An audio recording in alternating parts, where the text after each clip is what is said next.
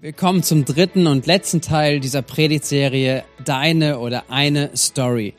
Und es ist dieser Gedanke, der uns beschäftigt hat, wie wäre eine Geschichte, eine Biografie, wenn sie geschrieben werden würde über dich, über mich? Und äh, wie wollen wir gerne, dass sie aussieht, wie sie auf andere wirkt und, und welche Story wir in unserem Leben wirklich schreiben. Das war so ein Gedanke, der uns beschäftigt hat und dabei haben wir einen Blick genommen auf eine andere Story, jemand anders angeschaut, das Leben einer anderen Person angeschaut, wie sie uns beschrieben ist in der Bibel, nämlich von dem Propheten Jona. Wir haben uns das angeschaut, weil es ist manchmal leichter auf andere zu schauen, wie sie so eine Biografie aussieht bei ihnen. Und die Bibel ist da recht schonungslos, sie ist da sehr eindeutig und klar. Sie beschönigt nicht, sondern sie nimmt einfach Menschen und gibt sie wieder, wie in ihrem Leben etwas gewesen ist. Und ähm, wir lernen daraus die ganze Zeit aus den verschiedensten ähm, Predigten, aus den verschiedensten Teilen und auch den verschiedensten Kapiteln, die wir angeschaut haben, wie das Leben von Jona aussah, welche Geschichte sein Leben geschrieben hat und äh, können daran vor uns übertragen, wie möchten wir, dass unsere Geschichte geschrieben wird. Und wenn ich kurz zusammenfasse, sehen wir immer wieder in den letzten Kapiteln aus Kapitel 1 und 2 von diesem Buch von Jona, dass wir sehen, dass Gott redet und dann entsteht etwas, nämlich Jona reagiert und er reagiert im ersten Kapitel, dass er in die andere Richtung läuft, wo Gott ihn eigentlich hingeschickt hatte. Er läuft und will nach Spanien, nach Tarsis. Er rennt weg, er ist ungehorsam. Das ist die Geschichte seines Lebens.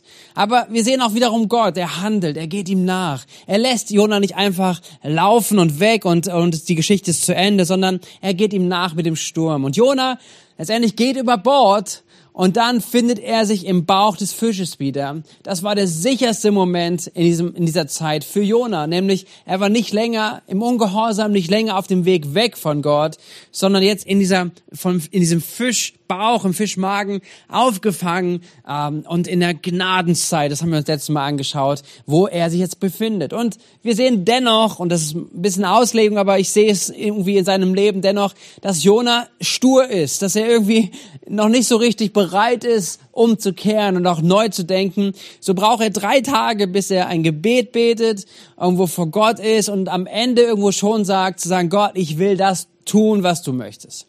Und in dem nächsten Satz heißt es, das ist das Ende gewesen aus dem Kapitel 2, dass der Fisch nun Jona ans Land spuckt.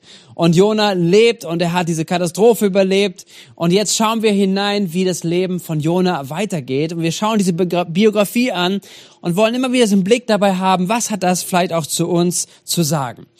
Und ähm, wie das andere Kapitel, Kapitel 1 zu Kapitel 2, wie die anderen Kapitel schon gewesen sind, so startet auch jetzt Kapitel 3 wieder mit Gott, der handelt. Wir lesen Kapitel 1 und ab Vers 1, dort heißt es, da empfing Jona wieder eine Botschaft von dem Herrn.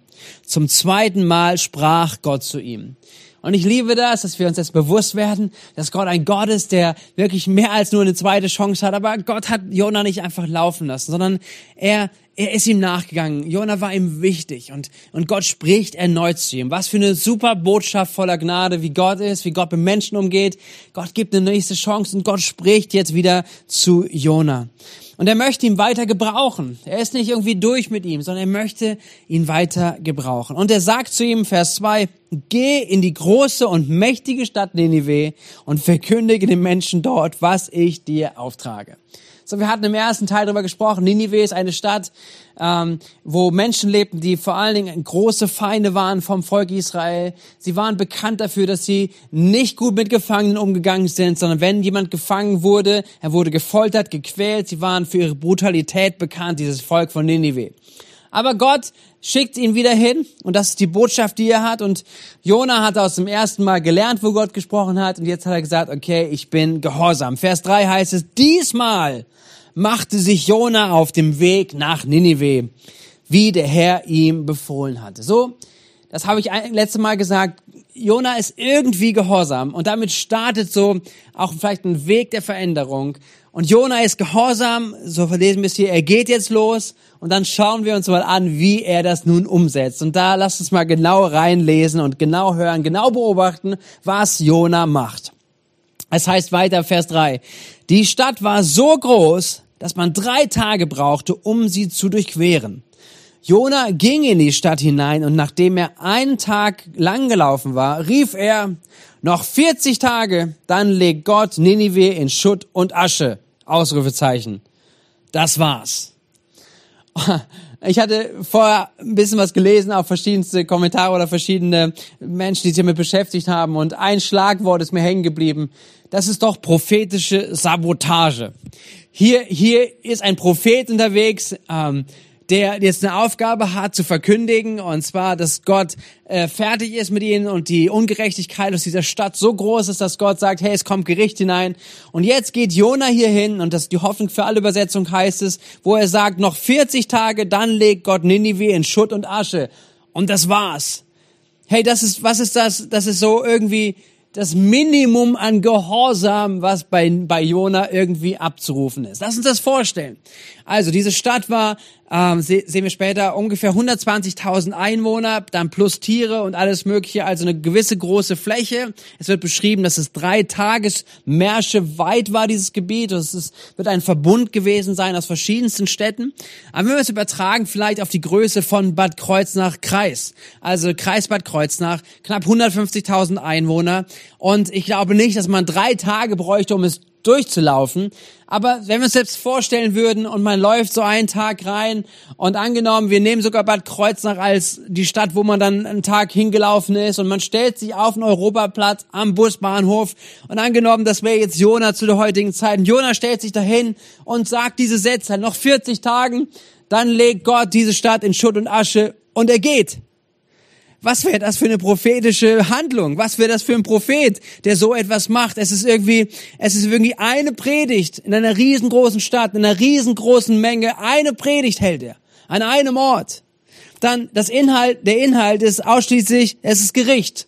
Und wenn man es im Hebräischen anschaut, ist es noch spannender, weil hier sind nur fünf Worte, die benutzt werden. Hier ist die Hoffnung für alle, die übersetzt mit mehr Worten. Aber es sind nur fünf Worte im Hebräischen und es kommt nicht mal einmal Gott drinne vor. Also, dass Gott irgendwie hier was zu sagen hat. Aber irgendwie, er macht das Minimum. Er sagt ihnen, was passiert. Äh, kein Aufruf, keine Anwendung, nicht wie sie reagieren sollten, sondern er bringt einfach diese Botschaft, 40 Tage, dann geht das ja alles vorbei. Und das ist so minimal Gehorsam. Und die Frage an, an, an ihn, die wir stellen können, wenn wir es so beobachten, ist, hey, Jona, willst du eigentlich gar nicht, dass die Menschen umkehren? Willst du eigentlich nicht, dass hier was passiert? Das ist doch, dein prophetischer Auftrag ist doch, dass Menschen umkehren können. Und was ist jetzt die Reaktion, die passiert? Ey, es ist ein unglaubliches Wunder, was passiert, denn obwohl das irgendwie nur eine Predigt war, mitten irgendwo im Nirgendwo, wo er diese Predigt gehalten hat, keine große Auf Aufruf, keine Anwendung, passiert Folgendes, und wir können es lesen in den Versen ab Vers 5. Dort heißt es, da glaubten die Einwohner von Ninive an Gott. Und was passiert? Sie beschlossen zu fasten und alle von den Einflussreichsten bis zu den einfachen Leuten zogen als Zeichen ihrer Reue Kleider aus grobem Stoff an. Auch dem König von Ninive war Jonas Botschaft ausgerichtet worden. Er stieg von seinem Thron und legte sein Herrschaftsgewand ab. Stattdessen zog er ein Bußgewand an und setzte sich in die Asche. In der ganzen Stadt ließ er ausrufen, hört, was der König und die führenden Männer anordnen. Niemand darf etwas essen oder trinken, weder die Menschen, noch die Rinder, noch Schafe und Ziegen. Menschen und Tiere sollen Tücher aus grobem Stoff tragen und mit aller Macht zu Gott schreien. Jeder muss von seinem falschen Weg umkehren. Keiner darf dem anderen mehr Unrecht tun. Vielleicht lässt sich Gott ja noch umstimmen und hat Erbarmen mit uns. Vielleicht wendet er seinen glühenden Zorn von uns ab und wir kommen mit dem Leben davon. Hey, so eine krasse Story, was sich durch dieses Buch Jona zieht. Immer wieder, wenn Menschen mit Gott in Kontakt kommen, die Gott nicht an Gott glauben, also ungläubig sind, reagieren sie mit Ehrfurcht vor Gott. Ob es auf dem Boot gewesen ist oder auch jetzt hier, der König und das ganze Land, sie reagieren mit Ehrfurcht vor Gott. Sie sagen, hey, wir, wir, wir müssen aufhören. Sie haben eine Erkenntnis darüber, dass ihre Wege falsch sind und, und sie, sie gehen in eine Reaktion hinein, dass sie sagen, hey Gott, Gott, verzeih uns bitte, sieh, dass wir Buße tun, dass wir umkehren und sie nehmen alle Tiere mit rein, alle müssen Buße tun, umkehren und äh, fasten und, und sie hoffen, dass Gott ihnen gnädig ist. Und die Reaktion Gottes lässt nicht lange auf sich warten. Vers 10 heißt es, Gott sah. Gott sah, dass die Menschen von ihrem falschen Weg umkehrten. Ich liebe das, dass wir hier Gott so sehen dürfen, dass wir, dass wir Gott so wahrnehmen dürfen. Gott sah es. Gott sieht ihr Herz. Gott sieht diese Umkehr, die passiert. Und was tut er? Da taten sie ihm leid und er ließ das angedrohte Unheil nicht über sie hereinbrechen. So genial, oder? Dass wir hier sehen, wie, wie Gott darauf reagiert und Gott ein gnädiger Gott ist. Seine Reaktion ist gnädig und das ist so genial. Es, zeigt das Wesen Gottes. Er will nicht einfach, dass die Menschen verloren gehen. Er will nicht, dass Menschen in, ihrem, in ihren Sünden ersticken und er will nicht einfach nur ein Gott sein, der Gericht übt, sondern er ist es, der es liebt, gnädig zu sein. Und hier auch dieser ganzen Staat, Menschen, die Heiden sind, die gar nicht zum Volk von, äh, von den Juden gehörten, aber dass er ihnen begegnet und das Gericht auslässt. Wenn Menschen umkehren, dann will er vergeben. Und jetzt könnte man sagen, wow, jetzt könnte die Geschichte doch zu Ende sein. Aber es geht in ein nächstes Kapitel und das schauen wir uns noch an, das Kapitel 4. Denn es geht weiter. Und das ist auch die Story, glaube ich, die, die der Prophet Jona uns vermittelt oder das ganze Buch von Jona vermittelt. Nämlich, es offenbart, was eigentlich im Herzen von Jona ist. Vers Kapitel 4 geht es nämlich direkt so weiter, nämlich wie folgt. Jona aber ärgerte sich sehr darüber.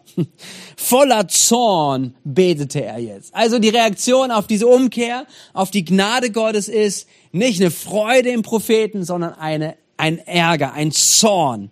Und er betete, ach Herr, habe ich das nicht gleich geahnt? Als ich noch zu Hause war. Darum wollte ich ja auch so rasch wie möglich nach Tarsis fliehen. Ich wusste es doch. Du bist ein gnädiger und barmherziger Gott. Deine Geduld ist groß. Deine Liebe kennt kein Ende. Du lässt dich umstimmen und strafst dann doch nicht. Darum lass mich nun sterben, Herr. Das ist besser für mich, als weiterzuleben. So hier ist irgendwie da Jonah, den wir hier sehen, der äh, der wirklich voller Zorn und voller Ärger ist und und ich weiß nicht, wie du dich damit fühlst, aber wenn wir hineinschauen, was ist denn hier los? Was sehen wir hier? Hey, er ist geflüchtet und weil er wusste, weil er geahnt hat, wie Gott ist und deswegen ist er in die andere Richtung gegangen. Er wollte nicht, dass sie eine Chance haben zur Umkehr. Deswegen hat er sabotiert, deswegen hat er so wenig wie möglich irgendwie was gesagt, weil er vielleicht auch mit ihnen nicht in Ordnung war, weil er auch wollte, dass sie bestraft werden, dass Gott nicht gnädig ist. Und, und wir sehen es hier, Gott hat äh, aber anders gehandelt. Und er ist sauer, er ist richtig sauer und sein Herz kommt raus. Und Gott, der Herr, erwidert ihm, und das ist Vers 4, wo es heißt, ist es recht von dir, so wütend zu sein? Das ist die Frage, die stehen bleibt. Und Jona gibt erstmal keine Antwort. Wir sehen aber, was er als nächstes tut. Jona verließ nun Ninive Östlich der Stadt machte er sich ein Laubdach und setzte sich darunter in den Schatten. Er wollte beobachten, was mit der Stadt geschehen wird. Also hier ist es jetzt verschiedene Sachen, die man anschauen kann. Ist es nach den 40 Tagen, weil klar ist, das Gericht kommt nicht. Wollte er sehen, wie lange sie jetzt durchhalten, ob sie wieder zurückfallen in alte Muster, dass Gott doch nochmal straft oder was auch immer er tun wollte. Aber er, er ist es und beobachtet die Stadt. Da ließ Gott, der Herr, einen Rizinusstaude über Jona hochwachsen. Sie sollte ihm noch mehr Schatten geben und seinen Missmut vertreiben. Und Jona freute sich sehr über die Pflanze. Doch am nächsten Morgen, kurz vor Sonnenaufgang, ließ Gott einen Wurm die Wurzel des Rizinus zerfressen und die Staude wurde welk und dürr. Als die Sonne aufging, schickte Gott einen glühend heißen Ostwind. Die Sonne brachte Jon brach, brannte Jonas so auf dem Kopf, dass er erschöpft zusammenbrach. Er wünschte sich zu sterben und seufzte. Wenn ich doch nur tot wäre, das wäre besser als weiter zu leben. So, Gott ist dabei, ihm hier etwas zu zeigen. Gott ist dabei, ihm eine Lektion zu lehren. Nicht in der bösen Absicht, sondern er möchte ihm etwas, auf die, an, etwas an die Hand geben. Er möchte ihm zeigen, was eigentlich gerade passiert. Und, und Jona ist total frustriert. Jona ist ist richtig wütend und Jonah ist ein Stück weit so depressiv, dass er sagt, ich will gar nicht mehr leben, ich will gar nichts mehr auf dieser Welt zu tun haben. Ich wünschte, ich wäre tot. Und dann spricht Gott zu ihm. Und Vers 9, wo er ihn fragt, Gott fragt ihn, ist es recht von dir, die gleiche Frage, die er schon mal gestellt hat, wegen dieser Rizinusstaude so zornig zu sein? Herr Jonah, ist es richtig von dir, so zu reagieren? Ist Zorn und auch darüber jetzt über diese Rizinusstaude so richtig? Die gleiche Frage wie in der Szene davor. Und diesmal antwortet Jona. Am ersten Mal hat er nichts gesagt, ist einfach weggegangen. Jetzt antwortet er.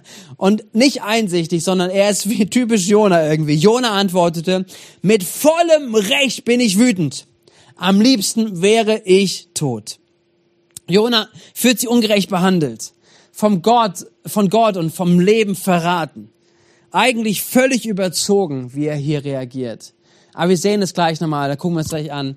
Womit hat es zu tun? Nämlich mit seiner Herzenshärtigkeit. Und so reagiert auch Gott darauf. Gott gibt ihm eine Lektion. Gott spricht jetzt, was gerade passiert ist. Im Vers 10 ist so diese Zusammenfassung dieses ganzen, dieser ganzen Szene. Der Herr entgegnete ihm jetzt auf diesen Zorn, auf diesen Wut, auf die Begründung von Jona. Er sagt ihm, du hast dich mit dieser Staude keinen Augenblick abbemühen müssen. Nichts brauchtest du für sie zu tun. In einer Nacht ist sie gewachsen und in der nächsten ging sie zugrunde. Trotzdem hättest du sie gerne verschont. Ich aber sollte Ninive nicht verschonen, diese große Stadt, in der mehr als 120.000 Menschen leben, die Gutes und Böses nicht von unterscheiden können und dazu auch noch so viele Tiere. Und damit endet das Buch. Damit endet dieses Jona-Buch. Damit endet diese, dieses Prophetenbuch mit dieser Frage, sollte ich nicht die 120.000 Menschen verschonen und die Tiere, die nicht wissen, was gut und böse ist, der er sie gemacht hat, der der Schöpfer von allem ist. Gottes Absicht ist größer als die von Jona. Und Gottes Absicht war sogar noch, dass er Jona mit einbauen wollte, dass Jona eine Lektion lernen soll, dass Jonas Herz verändert werden soll, dass Jona ein neues Herz bekommen soll, dass Jona lernen sollte, dass er, dass er wirklich ähm, ein das harte Herz, was er hat, ist ein weiches Herz bekommt. Er sollte die Lektion lernen, nämlich von der Güte Gottes, wie er ist, etwas, was sein Herz hätte verändern sollen.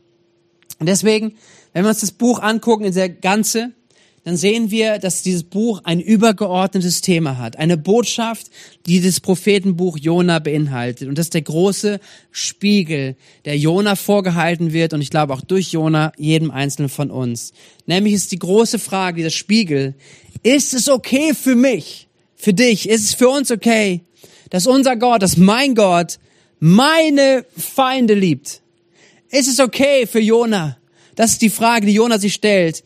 Ist es okay für mich, dass mein Gott meine Feinde liebt? Ist er nicht froh? Kann er nicht froh sein? Können wir nicht froh sein, dass Gott auch seine Feinde liebt?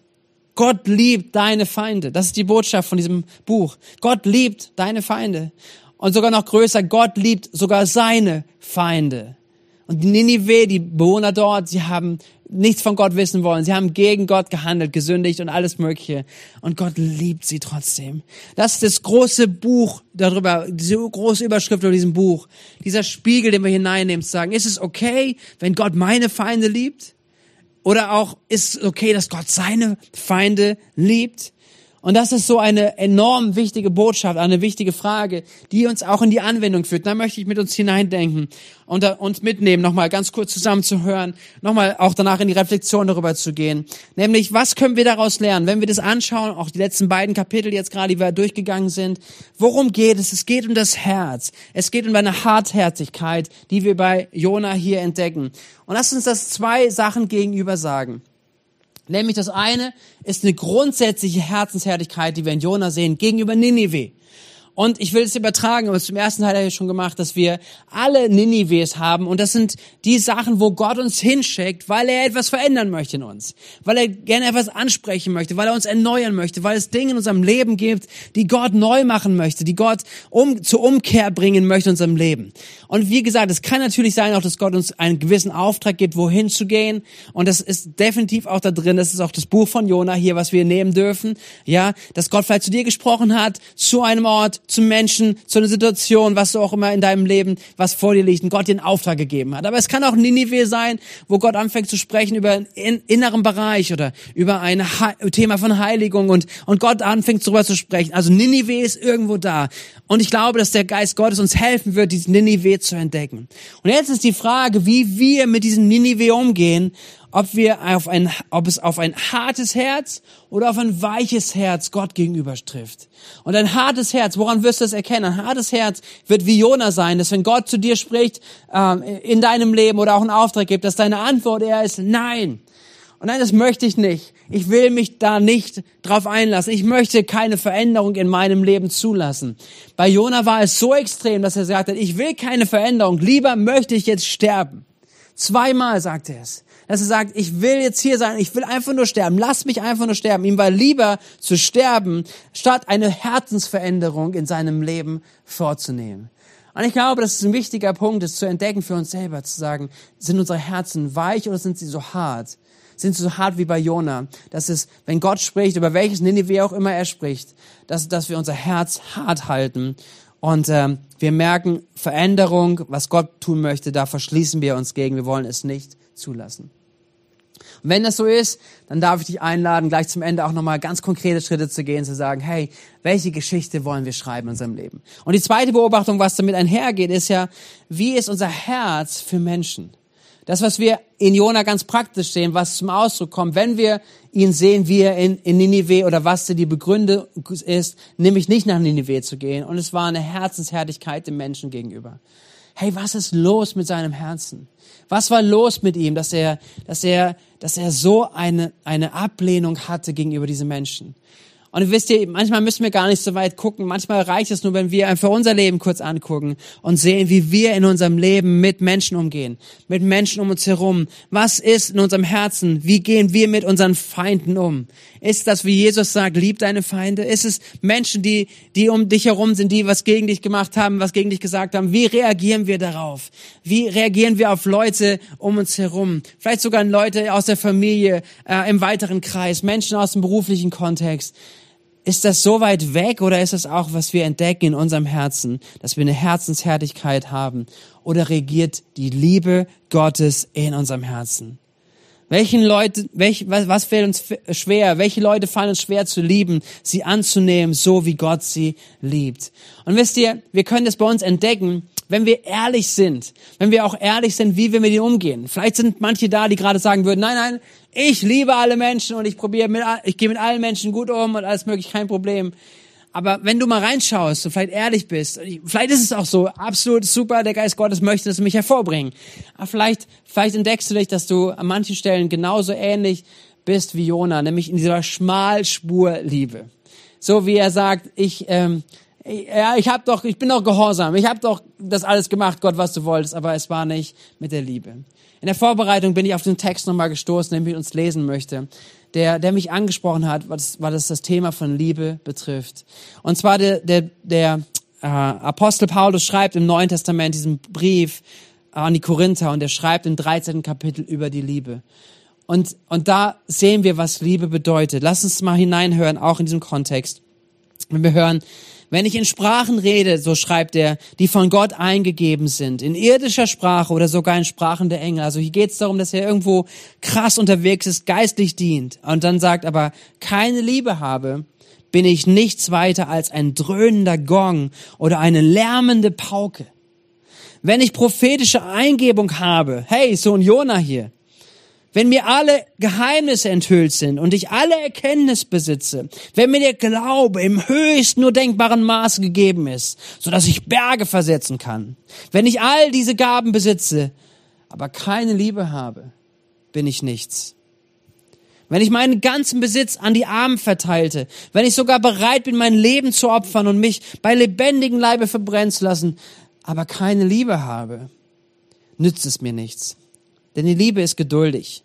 Liebe ist freundlich, sie kennt keinen Neid, sie spielt sich nicht auf, sie ist nicht eingebildet, sie verhält sich nicht taktlos, sie sucht nicht den eigenen Vorteil, sie verliert nicht die Beherrschung, sie trägt keinem etwas nach, sie freut sich nicht, wenn Unrecht geschieht, aber wo die Wahrheit siegt, da freut sie sich mit. Alles erträgt sie, in jeder Lage glaubt sie, immer hofft sie, allem hält sie stand. Die Liebe vergeht niemals. Und zum Ende dieses Kapitels, Vers 3, äh, Kapitel 13 aus dem Korintherbrief, 1. Korintherbrief, heißt es, für alles, was wir tun, aus Liebe tun sollen. Ist das die Liebe, mit der wir unterwegs sind? Ist das die Liebe, die, die in unserem Herzen ist, auf ein weiches Herz, ein liebesvolles Herz es ist? Ich möchte zum Ende kommen und zusammenfassen, ganz kurz, und dann euch in den Austausch, Reflexion, auch darüber zu sprechen, auszutauschen und zu beten, gerne nochmal ermutigen. Jonas Geschichte, wenn wir sie anschauen, ist eine Geschichte, eine Biografie, die mit Ungehorsam, mit Stolz und mit einer Hartherzigkeit kommt. Das wenn wir jetzt mal wirklich sehen, was so seine Biografie ist. Und ich möchte dir sagen, ich möchte, dass wir zusammen unterwegs sind, dass wir als Gemeinde so unterwegs sind und jeder, der es noch uns hört, dass wir ein, eine andere Geschichte schreiben, dass wir lernen von dieser Biografie und dass wir äh, auf uns wirken lassen letztendlich, wie wir unser Leben mit Gott gestalten wollen. Und lass, lass dich ermutigen, lass uns ermutigt sein, dass wir eine Geschichte schreiben mit Gott, die, die Gehorsam mit sich bringt. Vielleicht vielleicht schaffen wir es nicht 100% Gehorsam, weil, weil, weil es herausfordernd ist, wenn Gott zu uns spricht. Aber, aber das soll unser Streben sein. Wenn Gott spricht, dass wir sagen, ja Gott, egal was ist, sende mich. Sende mich nach Ninive, was auch immer das Ninive gerade ist. Und das Zweite, was es sein soll, ist eine, eine Geschichte der Demut dass wir nicht stolz sind, dass wir nicht denken, wir müssen es auf unsere Leistung und mit unserem Können alles hinbekommen, sondern dass wir uns verlassen auf die Gnade, auf die Güte Gottes. Und dass wir umkehren können. Dass wir Menschen sind, die, die wir vor Gott ehrlich sind und sagen, Gott, ich hab's verborgt, gib mir eine neue Chance. Gott, lass mich neu anfangen. Und dass wir nicht lange dafür brauchen, sondern dass wir Geschichten schreiben, die wirklich erstens radikal im Gehorsam sind und schnell auch in der Umkehr. Und drittens, dass wir Menschen sind mit einem Herzen voller Liebe. Dass Liebe das Motto unseres Lebens ist. Nicht eine billige Liebe, nicht auch Liebe ohne Wahrheit, sondern es ist die göttliche Liebe, so wie Gott liebt, in Gnade und Wahrheit. Das ist das, was, was wir lesen, lernen können, letztendlich durch, von Jesus. Aber dass unsere Botschaft unseres Herzens ist, dass wir, dass unseres Lebens ist, dass wir ein Herz voller Liebe haben zu Gott und zu Menschen. Das wünsche ich jedem von uns, dass das unsere Biografie ist. Lasst uns Lernende sein. Und ich wünsche euch, ich wünsche uns jetzt eine gute Zeit im Austausch. Ich möchte dafür gern noch beten und uns segnen. Vater Gott, hab Dank dafür, dass wir über die letzten Wochen Jona betrachten durften. Diesen Propheten, dieses Prophetenbuch, dass wir sein Leben schauen dürften und dass wir lernen dürfen daraus. Wir dürfen dich sehen, wir dürfen dein Wesen kennenlernen, dass du redest, dass du uns beauftragst, dass du uns gebrauchen möchtest, dass du uns sogar gebrauchen willst in dieser Welt und dass du einen Platz für uns hast, für jeden von uns. Danke, dass du ein Gott bist der zweiten Chance, dass du uns immer wieder einlädst, auch zurückzukommen.